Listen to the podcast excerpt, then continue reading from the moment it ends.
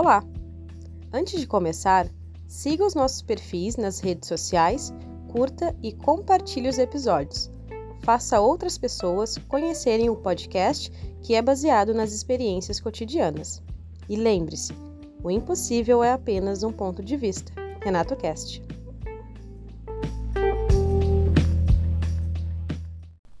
Fala galera do Renato Cast que acompanha aí. Hoje viemos aí com um episódio mega especial. A época em que o Bruce Dixon não era tão intocável assim, com um relato aí de grandes amigos que tiveram a oportunidade de estar presente aí, de trocar uma ideia, conseguir pegar um autógrafo bem interessante aí, acredito que vocês vão gostar. Antes de iniciar esse episódio especial, só quero deixar aqui o um agradecimento aos parceiros William Vargas Fotografia e Loja de Pulseiras Artesanais Encanto. Fala gurizada, é com vocês, espero que gostem.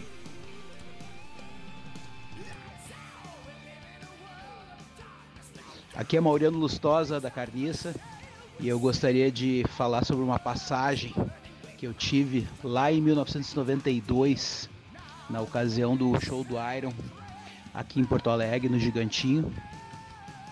Uh, nessa época eu trabalhava num curtume em São Lourenço do Sul. Marquei com meu brother de banda na época, o baixista fundador, o Márcio Vick, de nos encontrarmos em Porto Alegre na finada, grande e imortal Mega Force, ali no Centro Comercial Independência. Nos encontramos ali, era um torno de uma hora da tarde, um pouquinho depois. E ali no. Na, era tipo uma praça de alimentação. Nós encontramos duas ou três, não me lembro mais, uh, moças muito bonitas e sensuais.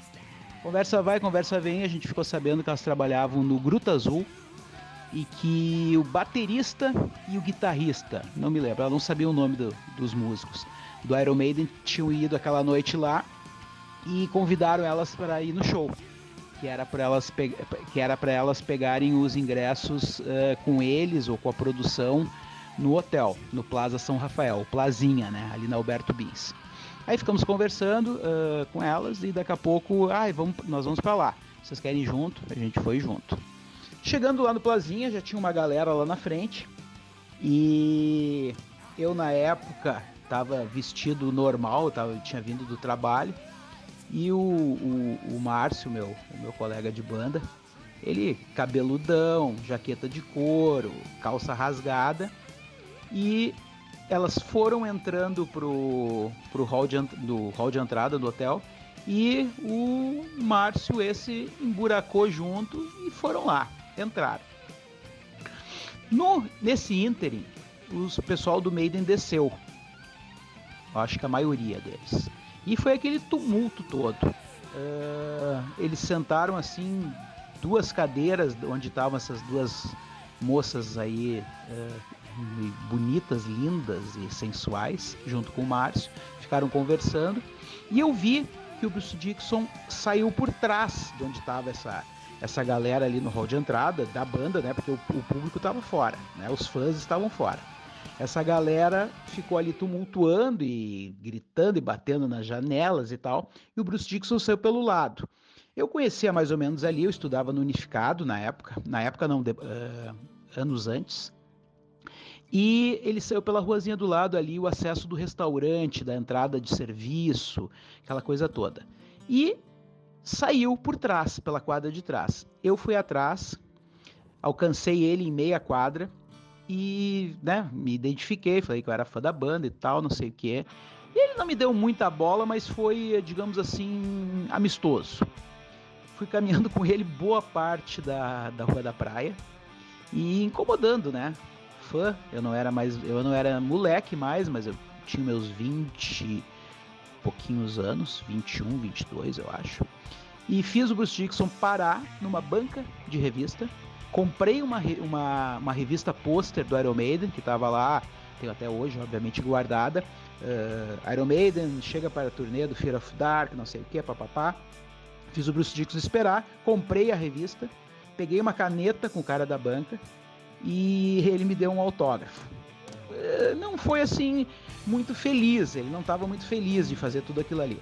Depois que ele me deu o autógrafo, eu disse, tá, beleza, né?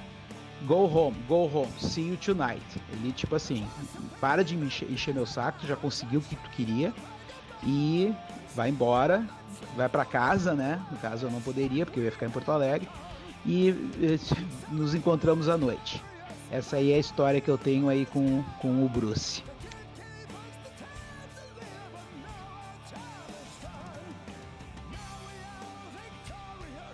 Zé Henrique da Rebel Rock. Então vamos falar um pouquinho aí sobre a experiência com o tio Bruce Dixon, né? Cara que hoje em dia é inalcançável, né, cara? Então vamos voltar lá pro ano de 1992, cara. Turnê do Fear of the Dark. Primeira vez do meio em Porto Alegre. Eu trabalhava numa loja de CDs, camisetas e tal, né? Que é a Mega Force, a clássica Mega Force. E no, no, na tarde do show, cara, na tarde do show, tava lá atendendo na loja, bem tranquilo. Aí chega um, um, rapaz, assim, que ele era, ele é cliente, né? E ele falou assim, ô Zé, quer ver o Bruce Dixon, cara? Bruce Dixon tá subindo aí. Eu, poxa, cara, como assim o Bruce Dixon tá subindo aí, né? E a gente, a loja é num centro comercial lá na Independência. O centro comercial ainda existe, a loja infelizmente não mais, né? E o Maiden estava hospedado na época no Plaza São Rafael, cara, que é o, top, né? Hoje em dia temos vários hotéis de, de luxo em Porto Alegre, na época era o Plaza São Rafael, que ficava a duas quadras da, da loja, né? Mas naquela época o cara não tinha essa ideia assim, de ir atrás, ver os caras e tudo, né? E eu, esse menino entrou na loja e falou assim: O Bruce Dixon tá subindo aí, cara. Eu, como assim, cara? Bruce Dixon tá subindo aí, né? Aí, por via das dúvidas, cara, eu peguei um papel, papel de bloco, assim, né? Uma caneta e coloquei no bolso, cara. Aí eu saí da loja, cara, e fui dar uma olhada, assim, né? Deixei o outro o Vilmar da M19 era meu colega e o Ademir, dono da loja, né? E falei, pô, vou dar uma olhada. Cara, quando eu tô chegando na entrada do shopping, cara, o Bruce Dixon entrou, velho. E eu não acreditei, cara. Porque ele. ele tava com um capote tipo aqueles de detetive, sabe? Do Dick 3. Tava com o cabelo preso e tava pra dentro, e com os olhos arregalados, assim, meio assustado, sabe? E aí ele entrou e eu Cara, num primeiro momento fiquei olhando assim, tipo, cara, como assim, né? E ele entrou na galeria e eu, cara, meio que automático, assim, comecei a caminhar mais rápido e ele caminhando super rápido, cara, quase correndo, assim. Eu, eu tenho por mim que ele se perdeu, cara, mas ele tava sozinho. E eu atrás dele, assim, e chamei ele, cara, umas três, quatro vezes, assim, e ele fez que não viu. Aí eu falei, cara, é uma loja de CD de heavy metal. Eu falei, umas bosta com o meu inglês da, de Porto Alegre, né? E aí, cara, ele olhou para trás, eu estendi o papel para ele, ele autografou o papel e me entregou de volta, cara.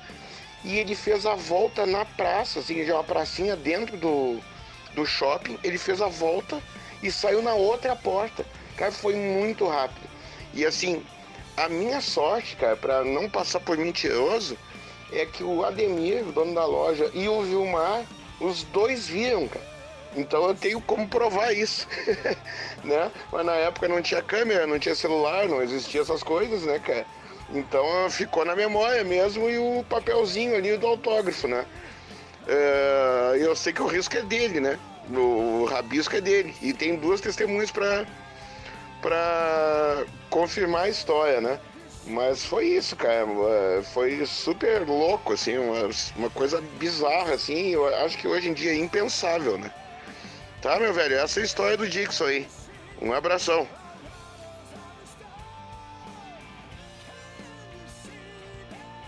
Salve galera, Glauco do site Turbinado na área, tudo bem com vocês?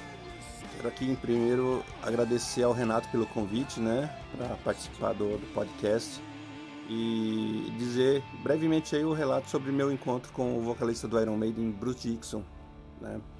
O encontro se deu em São Paulo, no, nos idos lá do, do, ano 2000, pelo menos uns 6, 7 meses antes da, da apresentação da banda no Rock in Rio, em que eles gravaram o, o DVD da turnê do Brave New World. Cara, o, en, o encontro foi assim muito de boa. Eu consegui entrar no hotel, né? O hotel ficava na Alameda Santos, uh, em São Paulo. Fiquei lá no lobby, esperei ele ele descer, ele desceu, tava com a galera, se encontrou com uma galera, tava tomando chopp no bar. E enquanto ele tava tomando chopp sentado na mesa, eu não abordei, porque eu acho assim, a gente tem que ter bom senso e e são momentos íntimos, né? Tem galera que aborda o cara, o cara tá jantando, tá tá batendo papo com a galera lá no momento mais íntimo, eu acho que tem que respeitar esse espaço do cara, né? E quando ele se levantou, que ele foi dar uma volta no lobby do hotel, eu abordei. E foi muito atencioso, o cara foi muito de boa, assim, entendeu? Falei que eu era um grande fã e se ele poderia autografar o material que eu havia levado. Ele disse com certeza, né? É, aí eu peguei, abri a pasta, tinham várias capas de CDs, ele autografou todos para mim. Uh, tinham pôsteres também, né? Antigos da turnê do que eu tinha guardado da turnê do Power Slave. É, uns posters que eram fotos só dele, pôster de 1 metro por, por 90, pôsteres grandes ele, ele autografou. Né? E, e eu perguntei para ele sobre o Rock in Rio, né? Que na época havia boatos deles terem cancelado os shows que eles iriam fazer em São Paulo e em outros estados para tocar só no Rock in Rio. E ele conversou, olhou para mim, na verdade ele olhou para mim assim, deu uma risada e falou assim: "Ah, talvez, né?" E, e deu risada, né? Eu, eu agradeci, né? E, e, fiquei de lado e dei espaço para as outras pessoas que, que estavam ali. Nós estávamos em mais ou menos 5, 6 pessoas. Ele atendeu todo mundo, foi muito de boa, né? E depois agradeceu a galera e retornou pro, pro, pra mesa para tomar o chopp dele com o pessoal. Ah, inclusive eu pedi para tirar uma foto com ele e eu fiz essa foto, né? Então tô lá eu do lado do Bruce e ele com um canecão de, de, de chopp na, na mão. E após isso ele retornou pra mesa e ficou todo mundo feliz de boa. Eu acredito assim, né? Que apesar. Uh, tem muita gente que tem que tem dito, né? E teve experiências não muito boas com ele, de problema de, de de acesso à figura e até mesmo dele não atender. Eu acredito assim que em grandes eventos, quando você tem quando você tem um, um, uma gama gigante de fãs assim na volta, é mais complexo de você chegar no cara, né? Mas comigo foi tranquilo, a experiência foi, foi muito, muito gratificante, assim, né? Guardo esse momento com muito carinho, né? E, e, uma semana antes eu havia conhecido nesse mesmo hotel o David Murray e o Adrian Smith, também foram muito acessíveis, muito de boa. Mas o Bruce, como a galera sabe, é, o acesso é mais complicado, né? Dizem que ele é mala e tal, mas nesse dia não foi mala, né? De repente, né, pega um dia que o cara tá de ovo virado, né? Fez uma viagem lá de 10, 12 horas de, de voo e, e, o cara tá meio estressado, pode acontecer, né? Não que justifique, né? Eu, eu não sou a favor do cara uh, ser um mala e maltratar os fãs, não. Eu acho que tem que ter respeito também da parte dele como da parte nossa como fãs, né, que acompanhamos a banda, né? Então é isso, galera. Assim, minha experiência foi legal. Espero que se repita, que eu tenha uma nova oportunidade de encontrá-lo, né? O ano que vem ele volta a Porto Alegre e vamos ver se consigo uh, chegar no homem. Deve ser difícil, porque aí vem, vem com banda, vem show completo, então o assédio vai ser muito grande. Mas quem sabe? Vamos tentar, né? É isso aí. Renato, muito obrigado. Espero que vocês tenham curtido o relato aí. E sigam o Turbinado, circam as redes sociais aí do Renato, né, do, do podcast. E tamo junto, que precisar, curtam, contem comigo. Um abraço aí, até a próxima. Valeu!